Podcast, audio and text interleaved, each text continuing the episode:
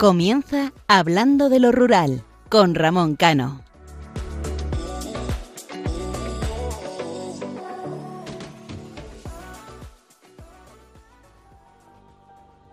Muy buenas noches, queridos oyentes.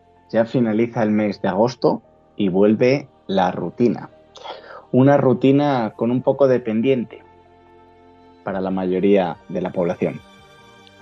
Aunque se saben hacer bien las cosas para distraer a la población y que de esta manera se olvide el precio, por ejemplo, que muchos de vosotros y yo lo he notado en estos últimos desplazamientos, como es el precio de la gasolina o el diésel, en el cual está de media en torno a 1,70, 1,85 el litro. Esta vez, por lo menos, no hay excusa de la guerra de Ucrania.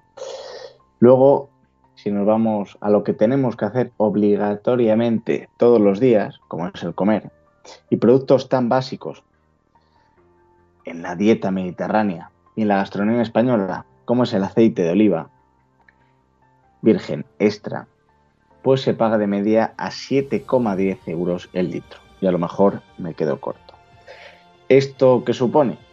Pues un incremento nada más y nada menos del 98% respecto a hace un año. Es decir, seguramente a alguno le suena esta frase. En el país del aceite de oliva no se puede consumir aceite de oliva. Ahí lo dejo. Pero es que además septiembre viene con la vuelta a los colegios. Y ya sabéis cómo son la vuelta al cole. La ilusión para los más pequeños, el miedo y a la vez también ilusión para los padres, pero todo eso conlleva y acarrea una serie de gastos. Por mucho que el ciudadano se apriete el cinturón. Simplemente los libros de texto de media, repito, de media, suponen unos 350 y 400 euros por niño. Súmale a todo eso material escolar o aquellos que tienen que llevar uniforme y si le vamos sumando comedor escolar, extraescolares, etcétera, etcétera. Pero bueno, simplemente en material de libros, el incremento es del 19% respecto al curso escolar anterior. Y así con todo. Esto pues, ¿qué provoca? Y lo he comentado en multitud de editoriales. Pues mm, provoca, como todos sabréis, problemas graves en las familias, que lo primero que hacen es, en una economía casera, pues reducir eh, la calidad en la cesta de la compra. ¿Y qué consecuencia puede tener esto el día de mañana? Pues nada más y nada menos que problemas de salud y que el sistema de salud público pues tenga mayor demanda o diferentes patologías, es decir, la pescadilla que se muerde la cola. Pero si ya de por sí la salud mental de los españoles estaba tocada, ¿no? Tocadísima, como veremos más adelante, pues eh, ahora eh, con todas estas subidas, con toda esta incertidumbre, pues se ven obligados el que puede y el que tiene tiempo, pues a buscar un pluriempleo. Eh, el pluriempleo, habrá gente que lo busque porque realmente lo quiere, porque lo necesite y otras veces ya por necesidad extrema. En primer lugar, por la precariedad laboral que existe y en segundo lugar, por el incremento de los precios. Decía que puede buscar pluriempleo el que puede, porque ya sabéis que a lo mejor sales del trabajo a las 4 pero para ir a otro puesto de trabajo te tienes que desplazar dos horas y es que a lo mejor no llegas. Y es que el ser humano tiene unas costumbres muy extrañas, que es que necesita descansar, aunque sea poco, y necesita comer. Pero así está el panorama. ¿Verdad que cuando lo veis en la tele parece otro país? Eh? Pero es que esta es la realidad. la realidad que vivimos. Y si nos vamos a nuestro mundo rural, a nuestro sector primario, siguen con problemas, no solamente enfermedades, que además aquí, en hablando de lo rural, fuimos y siempre intentamos ser los primeros en dar las buenas noticias, pero también las malas. Ya sabéis a qué enfermedad me refiero. Sino también está viendo el sector primario, tanto el de, eh, el de la agricultura como el de la ganadería, que vuelven a subir los cereales, que ahora en el caso de la paja se encuentran con precios totalmente desorbitados y ya sin hablar de todos los abonos, etc., etc. Y las ventas, por supuesto. Los precios suben, pero las ventas de los agricultores y de los ganaderos disminuyen a pasos agigantados. Y si todo esto fuera poco, y haciendo un pequeño resumen para no aburriros, porque me imagino que ya tenéis bastante con vuestro día a día, igual que todos lo tenemos. También suben los tipos de interés de las hipotecas, siguen subiendo. Pero bueno, la fabulosa gestión, irónicamente hablando, más problemas para los ciudadanos y para el medio rural, pero mientras tanto, bombardeamos a los ciudadanos con noticias que en la gran eh, mayoría de la población no les interesa, al menos a mí, que si encarcelamientos, que si besos, que si etcétera, etcétera. Me da igual. Yo creo que a todos nos preocupa que podamos disfrutar, que tengamos que llevarnos a la boca, que tengamos trabajo, que tengamos salud, que nuestros seres queridos estén bien y bien atendidos y que nuestro mundo rural eh, tenga vida, ¿no? Pero mientras tú no puedes comprar aceite de oliva o echar gasolina en este caso, o simplemente comprar algo de fruta, nos gastaremos un dineral en poner traductores para eh, intentar entendernos cuando tenemos nuestra lengua, ¿no? Al fin y al cabo, pues bueno, son todas este tipo de chorradas eh, y de dineral que se desperdicia cuando la ELA, que además también lo hablamos aquí en hablando de lo rural, con una pequeña inversión eh, se podía atender a todos los pacientes, la investigación del cáncer y multitud de cosas, o simplemente mantener las carreteras, que también hablaremos de ello. ¿Dónde quedaron queridos oyentes, aquellos años en los que la gran mayoría de los españoles podía disfrutar de vacaciones, irse al pueblo, disfrutar. Fíjate, irse al pueblo ya no te digo ni a la playa ni al norte, no, no, irse cada uno a sus pueblos y disfrutar saliendo a tomar algo con los amigos. Los días que estuvieran en el pueblo, salir a cenar de vez en cuando o simplemente que la familia, dando un paseo después de haber cenado, se pudieran comprar todos un helado. Ahora, ¿qué supone comprarse un helado en una familia de cuatro? Estamos hablando que son casi 10 euros. Porque después de un año de trabajo, cualquier persona, cualquier cuerpo, también pide descanso y relajarse. Como esto, por desgracia, no es así, pues ahí tenemos las cifras. Que 6 de cada 10 españoles no gozan de una salud buena a lo que se refiere mentalmente y nada más y nada menos que un 15% de la población ha pensado en alguna ocasión en suicidarse por problemas económicos o laborales. Nos está quedando un país fabuloso, espero que se entienda la ironía con aquello del salimos más fuerte. No es por ser agorero, pero les recuerdo que en enero se deben hacer ajustes económicos, un compromiso que se ha adquirido con Europa. Por ejemplo, y lo poco que conocemos, subida de la fiscalidad de la gasolina y diésel, como está ahora tan barato, crear un impuesto a los billetes de avión, a los peajes y suprimir la tributación conjunta en el IRPF. Esto simplemente es un aperitivo.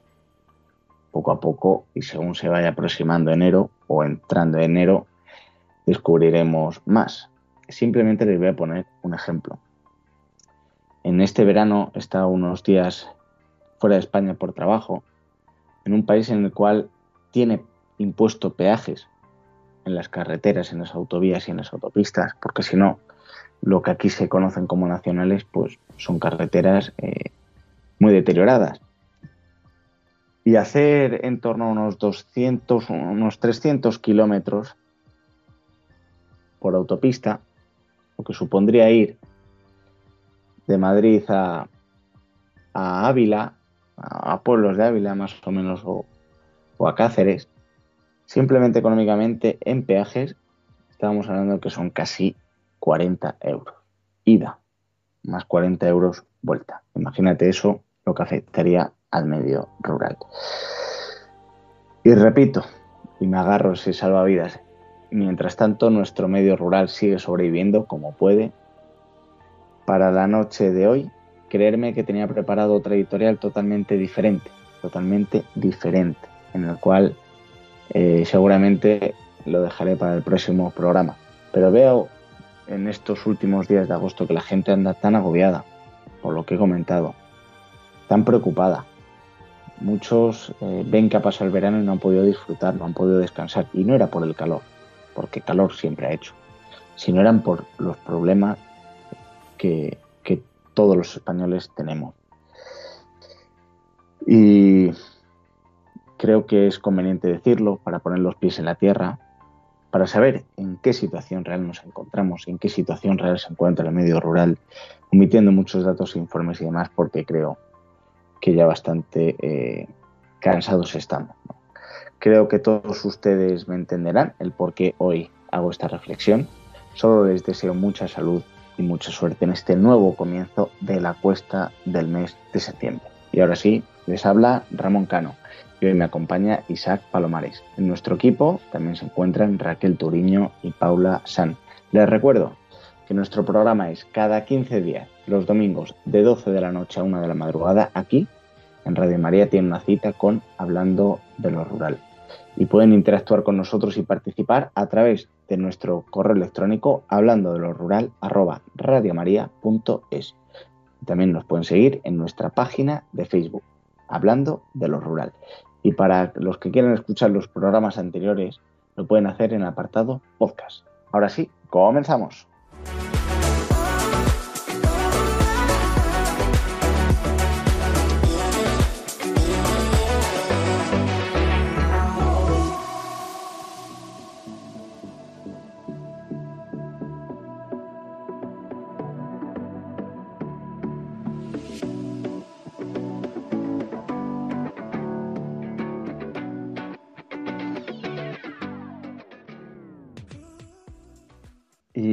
Decíamos, eh, comenzamos el programa y, cómo no, dar la bienvenida una madrugada más a mi compañero Isaac Palomares. Muy buenas noches, Isaac. Muy buenas noches, Ramón. Eh, qué calor, qué vaya semanita.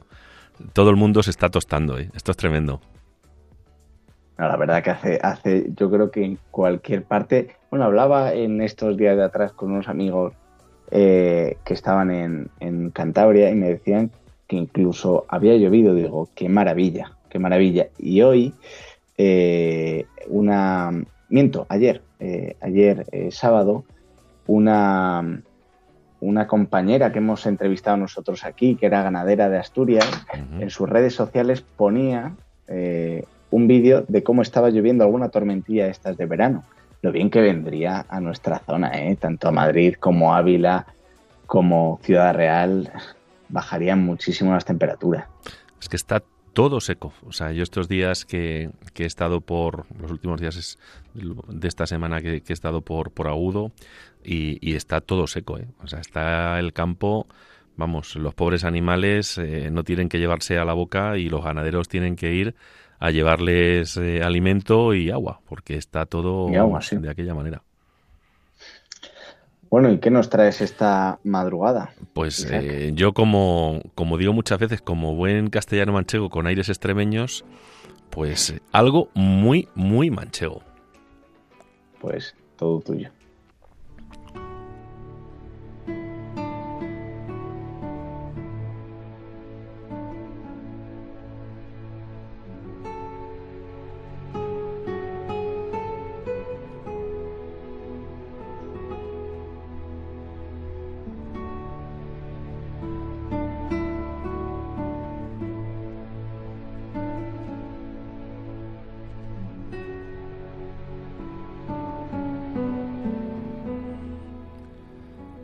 Hace unos días leía un pasaje del Quijote y me imaginaba saliendo con Alonso Quijano y Sancho a lomos de Rocinante y Rucio, con nuestra lanza en astillero, cruzando caminos de este bello país llamado España.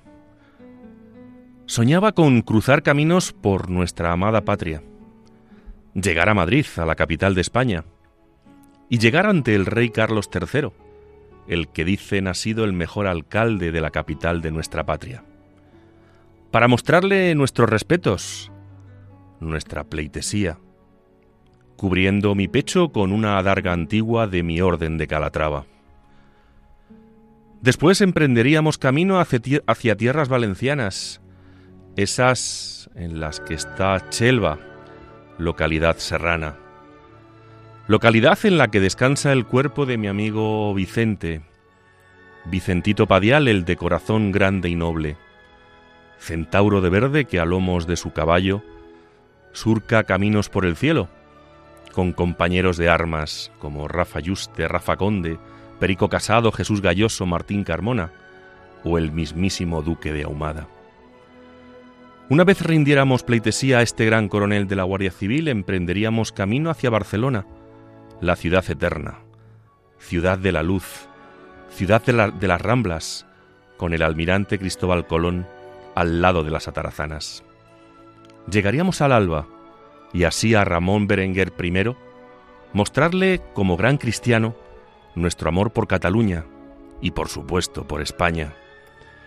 Mis fieles Don Quijote y su escudero Sancho me pedirían encaminar nuestros pasos hacia tierras de Aragón, reino de grandes reyes, pero sobre todo tierra de nuestra Pilarica, la reina del Ebro, la reina asentada sobre su columna, esa que anima a baturricos y baturricas, amantes del buen vino, de la buena jota y, por supuesto, de nuestra patria. Sancho me rogaría apresuráramos el paso hacia tierras de La Rioja, tierras para llenar la bota de buen vino, uno de los mejores del mundo, tierra de colores, tierra que el río Hoja baña, que le da su nombre y por supuesto, tierra de mujeres y hombres, de corazón noble y bellas almas. Y Sancho diría a Don Quijote que ya ha llenado la bota de buen vino, muy similar al de la Mancha, paseemos nuestro corazón hacia tierras navarras, tierras también bañadas por el Ebro, ese que llaman el río más caudaloso de la tierra del centro norte de España, tierra de grandes reyes, uno de los cuales le dio las cadenas al escudo de esta patria, esa en la que tiempos de Felipe II no se ponía el sol en ninguna de sus tierras, aunque algún reyezuelo o reina de la pérfida Albión quisiera hacer cenar con su guadaña. En tiempos de mucho calor ambos, el señor y el escudero, apresurarían a sus jumentos camino de tierras alavesas, vizcaínas y guipuzcoanas, tierras en las que se han forjado grandes héroes de nuestra historia, como el gran Blas de Lezo, azote de bucaneros y piratas. Maese Sancho, una vez hemos paseado por estas tierras de las Vascongadas, hemos de caminar hacia Santoña, donde podemos degustar el plato exquisito, anchoas en aceite, sobre pan de los valles pasiegos, donde si las comes sobre mantequilla, se te hace la boca agua. Una vez echado un nuevo trago de la bota de buen vino, vino de las tierras de España, iríamos con paso firme cruzando caminos hacia las tierras de Don Pelayo, tierras asturianas, a rendir a la señora de Covadonga, rodilla, corazón y mirada, la que le ayudó a comenzar la reconquista, la de los cristianos contra la morisca, sarracenos y gente guerrera y de baja calaña, que llegaron diciendo que venían en paz y cortaron cabezas, robando hasta campanas. Don Quijote volvería a requerir a Sancho, el de la gran panza, pidiéndole iniciar camino hacia tierras castellanas, pasando por Zamora, tierra de buen queso, a fin de llenar sus vacías tripas y cantar jotas del pueblo, de tierra noble, encaminándose a tierras de nuestro Cid campeador, el de la tizona y la colada, tierras burgalesas, llenas de gentes recias, a las que es difícil doblegar si no es por la razón y el amor a la patria. Espolee mi señora Rocinante hacia tierras de la Vera, tierras serranas, tierras extremeñas, camino de Guadalupe, la Puebla de Nuestra Señora, la morenita de las villuercas y de la hispanidad cristiana y santificada, la de la mirada serena, sencilla y agradecida con los peregrinos que cruzan la vida. Y para rematar sus jornadas, Sancho le pediría a Don Quijote de nuevo, Señor, no podemos volver a casa, vayamos al sur, a Andalucía y luego a Murcia. Queridos oyentes, con este pequeño cuento, usando a los dos personajes protagonistas del Quijote, he querido mostrarles que desde este programa, desde Hablando de lo Rural, queremos mostrar nuestro cariño, nuestro afecto, a todos y cada uno de los rincones de este precioso país llamado España. Y aunque nos han faltado algunos lugares como Baleares, Ceuta, Melilla, y por supuesto nuestras islas afortunadas, queremos decir que este país sin todos y cada uno de los territorios, sin todos y cada uno de sus habitantes, costumbres, tradiciones asentadas en los valores y principios cristianos, no seríamos nada, porque gracias a todos se han conseguido grandes logros en todos los ámbitos de nuestra historia, una historia llena de muchos hombres y mujeres que dieron lo mejor de sí mismos por lograr hacer un gran país, en ámbitos como el cultural, deportivo, económico, científico, literario. Y no concibo un país similar a los reinos de taifas. Quiero un país lleno de valores, principios cristianos, en los que se respete la vida y a la democracia, porque trocearlo sería morir y partirme para siempre el alma.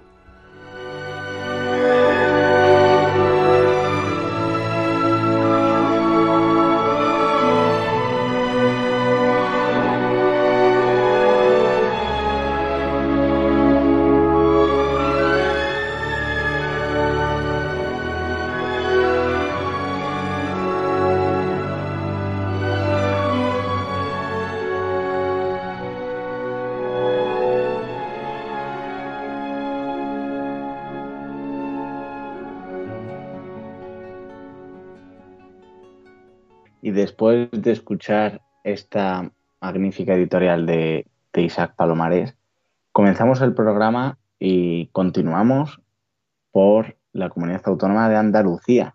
Pero en este caso comenzamos una nueva provincia, como es la provincia de Granada. Y como viene siendo habitual en cada, en cada provincia que vamos recorriendo o mostrando, eh, vamos a conocer los pueblos más bonitos y la gastronomía de la provincia de Granada, pero también los datos de despoblación de esta provincia. Y antes que nada, o antes de empezar con la sección La voz de los pueblos, vamos a escuchar la canción del barrio Llorando por Granada.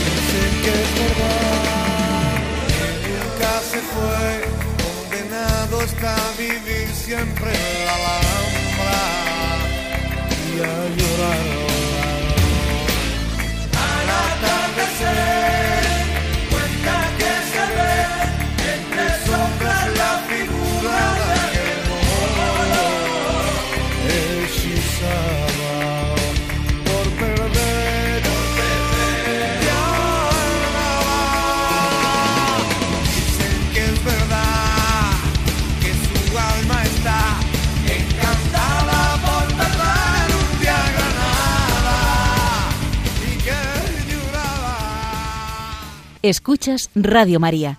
Esto es Hablando de lo Rural, un programa de Ramón Cano.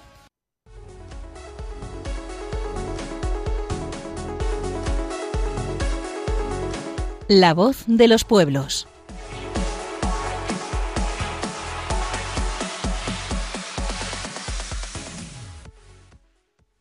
Y ahora sí, como comentábamos, vamos a conocer eh, los pueblos más bonitos de la provincia de Granada. Comenzamos por Salobreña, situado entre Almuñécar y Motril. Salobreña es sin duda uno de los pueblos con más encanto de la costa tropical y que mejor representa la arquitectura andaluza en la costa, con sus calles serpenteantes, casas de fachadas blancas y las vistas del mar que regalan en muchas de sus esquinas. Es imposible no sentirse atraído por este pueblo. Cuenta con varios puntos de interés, empezando por su castillo árabe del siglo X, que sobresale en lo alto de un macizo rocoso y que hizo de prisión real durante el reinado nazarí.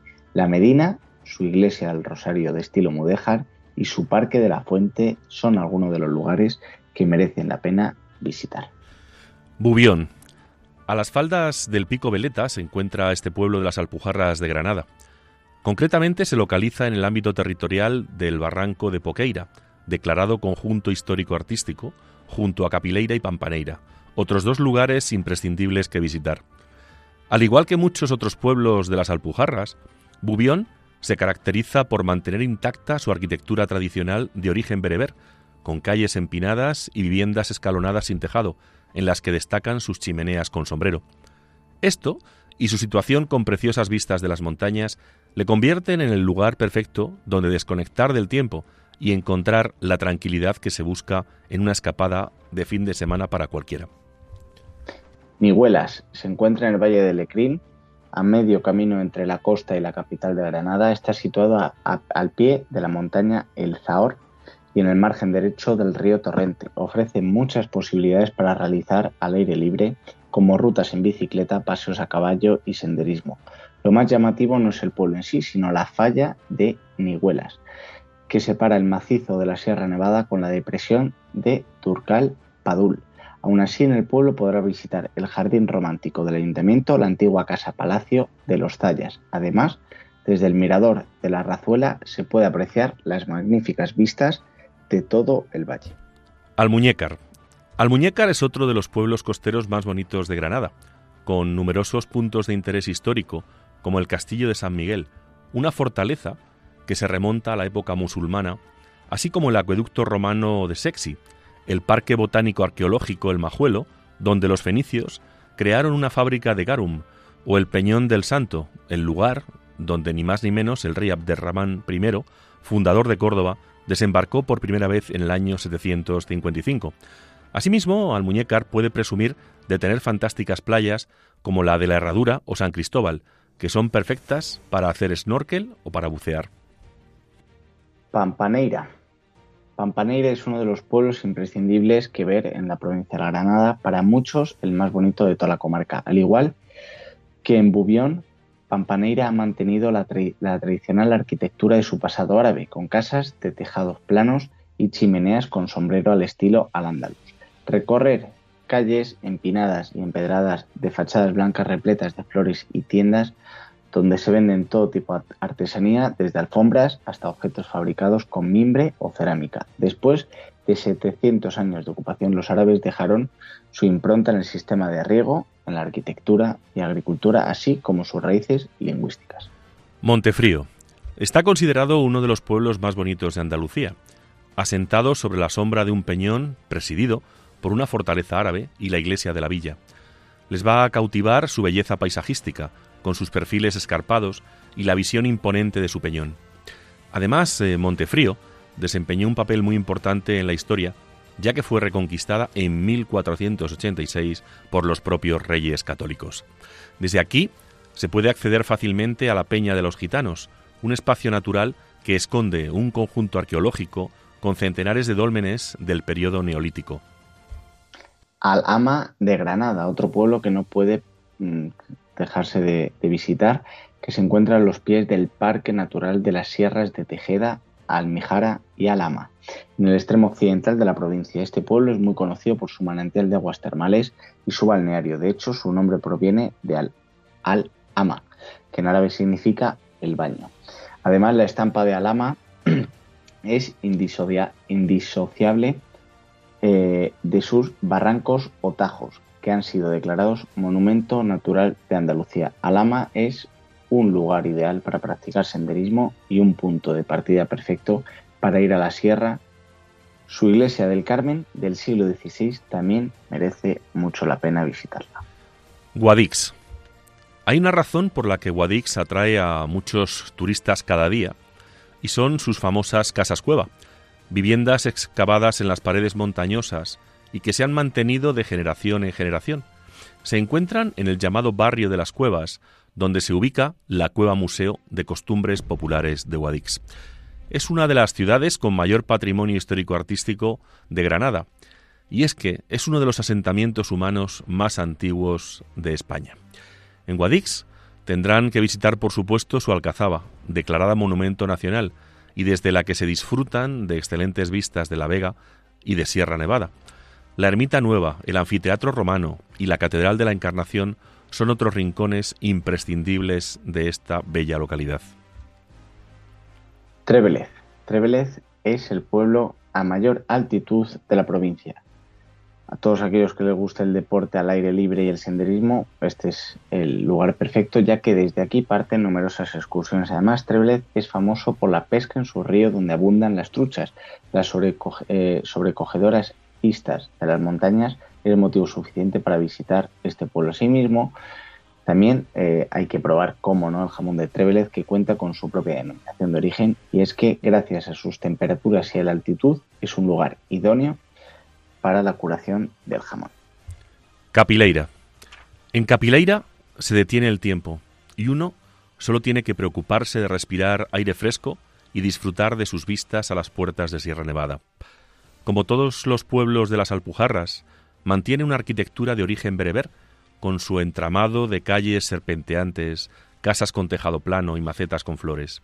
Los lugareños son muy hospitalarios, así que no duden en pasar un día para disfrutar de su gastronomía y descubrir su artesanía, y sin duda es uno de los pueblos de Granada con más encanto. Hablábamos antes de Treveles de su jamón, vamos a conocer los platos típicos. Eh, uno de ellos es las habas con jamón, que constituyen uno de los platos típicos granadinos, aunque también de muchos otros rincones del país. Se elaboran haciendo un sofrito y pochándolo en una cazuela junto con unos taquitos de jamón. Seguidamente se echan las habas, que se cubren con un caldo de ternera, pollo y verduras, se dejan cocer todo durante unos 15 minutos y ya está listo. Tortilla del Sacromonte. La tortilla del Sacromonte es la tortilla típica de Granada, propia sobre todo, como su nombre nos indica, de los habitantes del Sacromonte. Se trata de una tortilla elaborada con diversos tipos de casquería, especialmente sesos de carnero y criadillas, y muy frecuentemente se le añaden también pan rallado, guisantes y nueces. Como tantas otras recetas tradicionales, existen muchas variantes, y muchas personas la hacen poniéndole también patatas, chorizo y jamón de Trévelez. Una de las variantes consiste en elaborar la tortilla con las mollejas del cordero, en cuyo caso recibe el nombre de tortilla granadina. El día 1 de febrero, la festividad de San Cecilio, patrón de Granada, las autoridades visitan la abadía del Sacromonte, momento en que se les ofrece esta peculiar tortilla que yo diría light. Remojón granadino. Es un plato de origen árabe muy popular en Granada, aunque también en Córdoba y Jaén. Consiste en una ensalada hecha con naranjas peladas y troceadas con aceite. Hay algunas variantes del plato en las que se añaden otros productos como bacalao, aceitunas, huevos, cebollas o cebolletas, ajo, vinagre, pimentón, patatas o tomate y también a veces se añade azúcar, convirtiéndolo en una nutritiva merienda para los niños. Ensalada de zalamandrona. La zalamandroña, perdón, es una comida típica de la comarca de Guadix, en la provincia de Granada, muy popular de manera especial en el municipio de Ueneja. Este plato, de origen andalusí, consiste en una ensalada elaborada con verduras previamente secadas al sol, generalmente calabaza, tomate seco, calabacín y pimiento asado y seco. También se añaden aceitunas negras y bacalao desmigado. Seguidamente se mezcla todo con abundantes piñones y cebolla picada, aderezándose con pimienta negra y orégano, y se sirve frío. Ensalada eh, eh, de sardinas. La moragada de sardinas es un plato marinero típico de la cocina de Granada, elaborado principalmente con las sardinas de motril. Para su elaboración se colocan las sardinas en una cazuela de barro bañadas con vino blanco, aceite de oliva virgen, zumo de limón, ajo picado, perejil y sal. Una vez puestos todos los ingredientes se pone a fuego durante unos 10 minutos hasta que estén listas para comer. Berenjenas con miel de caña. La receta de berenjenas con miel de caña tiene origen árabe y es muy típico en toda Andalucía, aunque es más popular en Granada y Córdoba, donde la podemos encontrar en muchos de sus bares y restaurantes. Para elaborar este plato se cortan las berenjenas, ya sea en rodajas o en bastones, y se les pone sal por encima, esperando una media hora para que se les quite la amargura. A continuación, las secamos, enharinamos, friéndolas en una sartén con abundante aceite de oliva, muy caliente hasta que estén doradas. Las dejamos escurrir y en el momento de servir sin esperar a que se enfríen o a que pierdan el punto crujiente, les echamos por encima un hilo de miel de caña. Olla de San Antón. La olla de San Antón es un plato muy popular en Granada, aunque también es típico de otras zonas del país, como pueden ser Murcia o Jaén. Se trata de un cocido de judías y habas secas al que se añaden varios productos cárnicos derivados de la matanza de cerdo, como el espinazo, careta, oreja, rabo y magro del jamón. Con el nombre del plato se quiere eh, celebrar la matanza del cerdo, que tiene lugar alrededor del 17 de enero, festividad de San Antón. Plato alpujarreño. Como fácilmente podemos deducir por su nombre, se trata de un plato típico granadino, de la zona de la Alpujarra, tanto de la zona de Granada como de Almería. Consiste en un sencillo guiso cuyos ingredientes son productos propios del lugar, jamón serrano, lomo de orza, longaniza, morcilla y patatas a lo pobre con un huevo frito. Como no, el jamón de Trévelez es uno de los alimentos más típicos y populares de la, de gastronomía granada. Jamón de Trévelez por su calidad y sabor gracias a los 1700 metros de altitud que tiene la localidad, como decíamos anteriormente, por la que la curación natural del jamón entre 14 eh, meses se realiza en unas condiciones óptimas y se traslada el sabor que tiene el jamón al degustarlo. Potaje de hinojo. El potaje de hinojo es muy típico en la cocina granadina, aunque también de la malagueña. Básicamente se trata de un cocido de judías blancas, cuyo principal característica es que se aromatiza con hinojo. El cocido se elabora añadiendo diversos productos derivados del cerdo, como carne magra, morcilla, hueso de jamón y alguno más.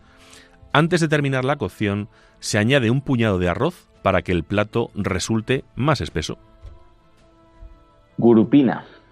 La gurupina es un plato tradicional de la comarca de Baza, en Granada, que consiste en el guiso en el que se fríe en aceite de oliva, pimiento rojo seco y se reserva para añadirlo posteriormente batido.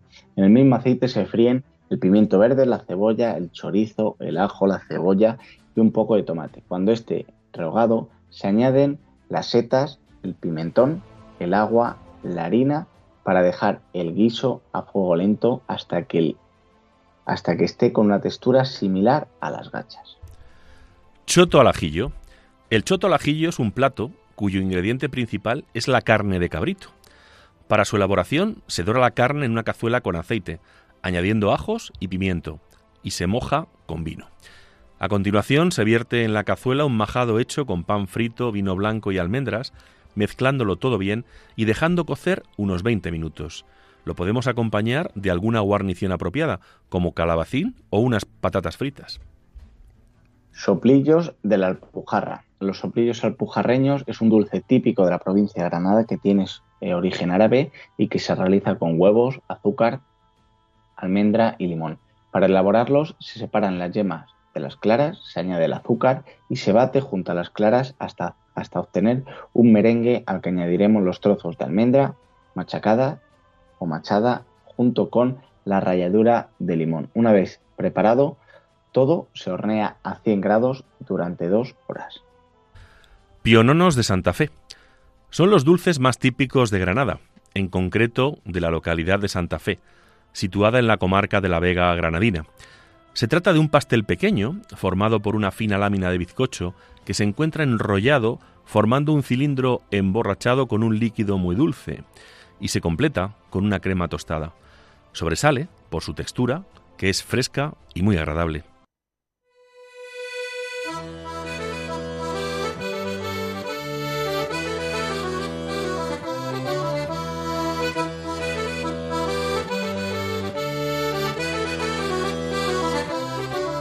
El tema del día.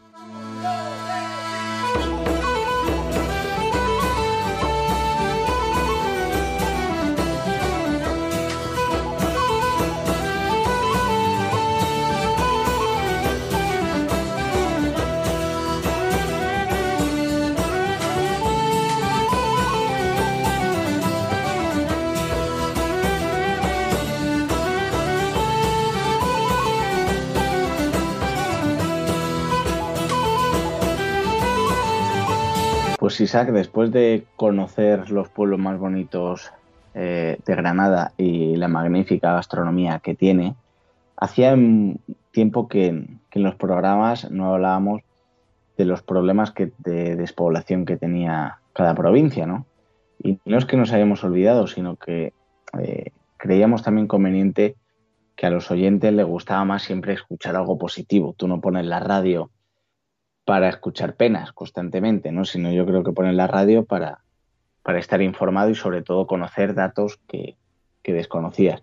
Pero en este caso, eh, Granada, fíjate, nos pasaba igual con Málaga, lo que pasa que no lo pudimos comentar, con el eh, amplísimo eh, programa que tiene turístico con sus pueblos y que son localidades, o mejor dicho, localidades que son provincias muy turísticas, también eh, sufren la despoblación.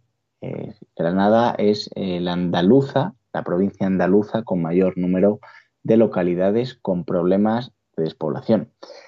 La provincia suma hasta 122 localidades en esta situación. Y Granada, además, Isaac, es la provincia que, como decíamos, mm, presenta un problema de despoblación con sus 122 pueblos y, muchos de estos eh, reversibles, porque lo vamos a ver, ya lo, hemos comentado desde el inicio del programa hablando de lo rural, pero en este caso eh, la Consejería de Economía, Hacienda y Fondos Europeos de, la Junta publicó una relación con 423 municipios andaluces con problemas de despoblación en el marco de una resolución con eh, fecha del, año de diciembre de 2022 de la Dirección General de Tributos, Financiación, Relaciones Financieras con las Corporaciones Locales y Juego.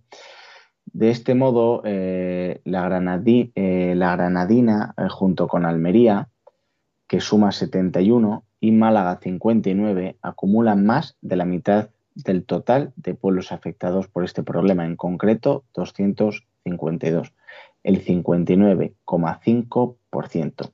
La resolución, además, también publicada, especifica eh, que, establecen, se establecen tipos reducidos en las modalidades de transmisiones patrimoniales onerosas y actos jurídicos documentados del impuesto sobre transmisiones patrimoniales y actos jurídicos documentados para la adquisición de inmuebles que, eh, que radiquen en municipios con problemas de despoblación con el cumplimiento de determinados requisitos. A su vez, en relación al IRPF, en el artículo 11 de, esta ley regula un importe incrementado de 400 euros para la deducción por nacimiento, adopción de hijos o acogimiento eh, familiar de menores, cuando el contribuyente con derecho a ella reside en un municipio con problemas de despoblación.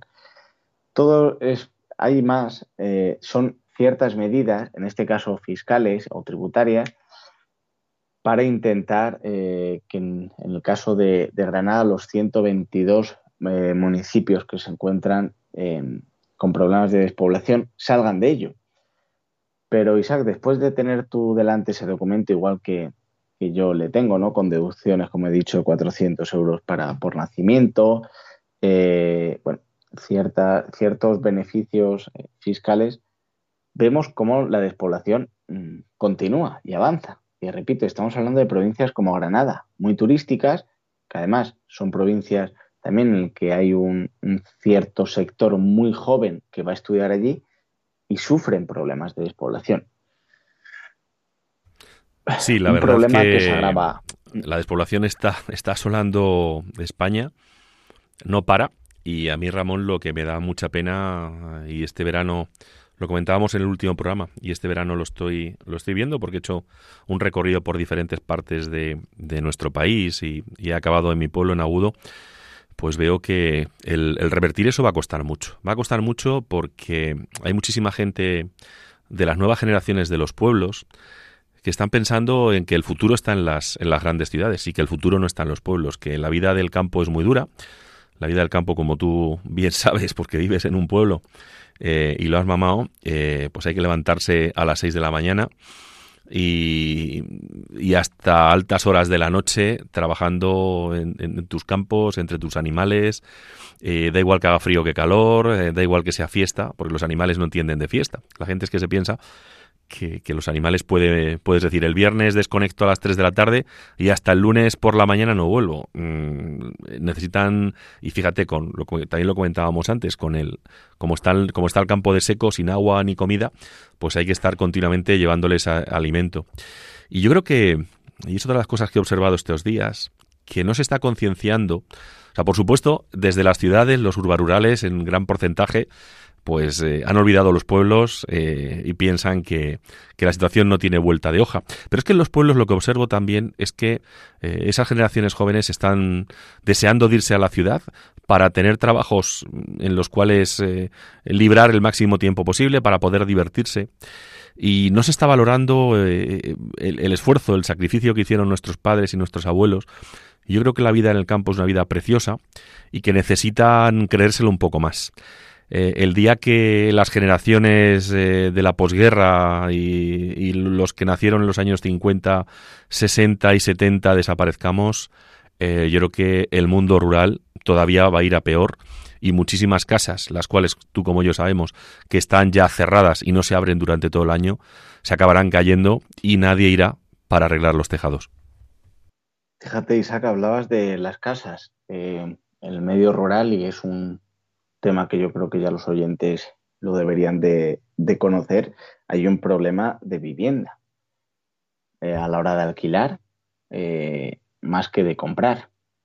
Pero es que también hay un problema eh, que es que las casas, los padres se la dejaban a varios hijos, entonces ninguno se pone de acuerdo, al fin y al cabo ninguno la habita, no se rehabilitan, por lo cual cada vez hay más casas en un estado ruinoso totalmente. Eh, y, muchas veces ese aspecto que dan los pueblos de, mira, cuántas casas en ruinas, no es que puede ser también por falta de, de gente que viva en ellas, ¿no? sino por este tipo de, problemas que, que, existen.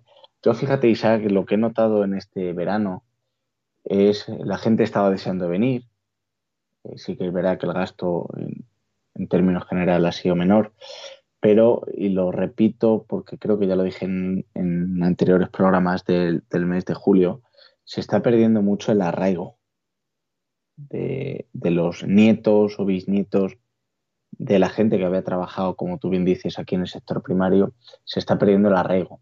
Eh, ahora ya simplemente se vienen los dos o tres días de fiesta y luego el resto del tiempo que si nos vamos a la costa que si nos vamos a otro país o nos vamos a, otras poblaciones. Y eso es un problema, porque al fin y al cabo, eh, si tú vienes poco, pero cada vez vienes menos, ya no solamente es que no vayas a tener una segunda residencia, sino que cada vez vas a conocer menos la historia de tu municipio, del municipio de tus padres o de tus abuelos, vas a hacer menos vida social aquí. El día que tengas hijos, les va a pasar absolutamente lo mismo y poco a poco los pueblos, eh, ya no solamente en tema laboral o tema eh, de infraestructuras o de vivienda, sino que se van perdiendo. De nada sirve, y, yo agradezco, ¿no? de, que, de que al fin y al cabo entidades eh, autonómicas o provinciales intenten, intenten poner remedio a través de normativa, ¿no? que es, o a través de leyes, que es lo idóneo, pero de nada sirve que en el IRPF se den 400 euros o se deduzcan del, IRPF 400 euros por nacimiento. De nada sirve eh, que, acte, por ejemplo, el, eh, pues, eh, los impuestos como es la plusvalía se eliminen. sirve de poco. Sirve de poco porque yo creo que hay que dar a conocer primero nuestro mundo rural, y sobre todo incentivar a que la gente vaya. Yo me pongo aquí en la provincia de Ávila. Aquí en la provincia de Ávila hay ciertos municipios que son muy grandes. Si esos municipios grandes tuvieran industria suficiente o tuvieran trabajo suficiente, buenas conexiones, tanto por, por terrestre como, como ferroviaria, eh, buena conexión a Internet, que todavía hay muchos municipios del medio rural abulense y del resto de España que no tienen conexión eh, a Internet eh, a través de, fibra, por mucho que se esté intentando implementar. Mm, si tú en una vila capital eh, o en un municipio grande tienes problemas de alquiler, te vas a los municipios cercanos. Pero si es que si no tienes tampoco colegios, lo que digo es que es un cúmulo de cosas, son muchos años, también el oyente tiene que saber que son muchísimos años de abandono el medio rural o haciendo más bien políticas mediocres. Y ahora pues nos estamos dando cuenta de que a ver luego quién es el que gestiona todo ese territorio, como tú bien dices, en el momento que esas generaciones de la posguerra o de los años 60, eh, pues poco a poco vayan perdiendo esa capacidad y esa independencia de, hacer las cosas, pues tendremos hectáreas y hectáreas abandonadas y, y todo lo que eso conlleva. A mí la verdad que me da pena Creo que las medidas que se están tomando no son realistas, eh, que poco hacen, harán algo, pero poco hacen, y sobre todo establecer población fija, que no sea población eh, itinerante o, nómada, ¿no? Como yo llamo.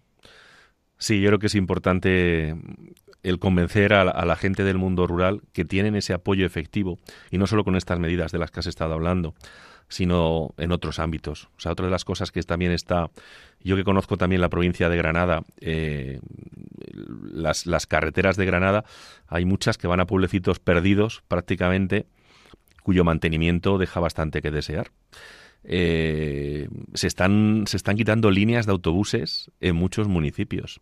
Con lo cual, ya no solo es un problema de que haya Internet o no, sino también de, que estén comunicados esos pueblos con la capital de la provincia o con las grandes poblaciones de la, de la provincia.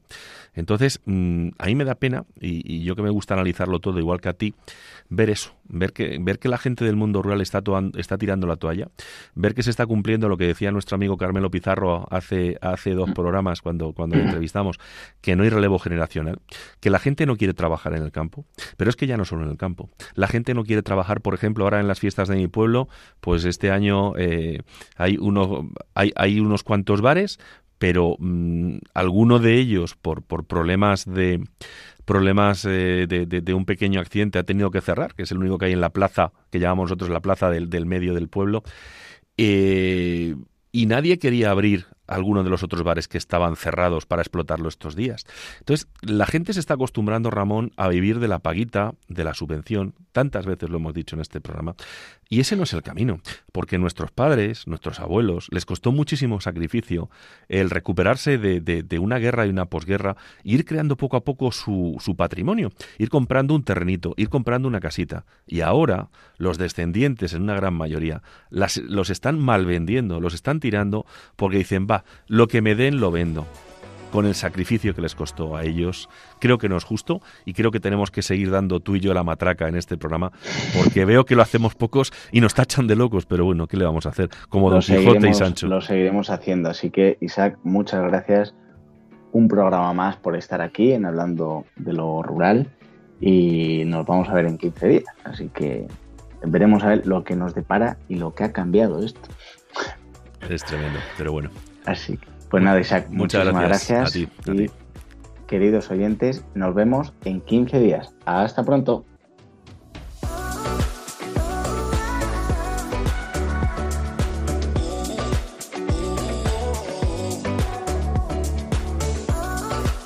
Han escuchado en Radio María Hablando de lo Rural con Ramón Cano.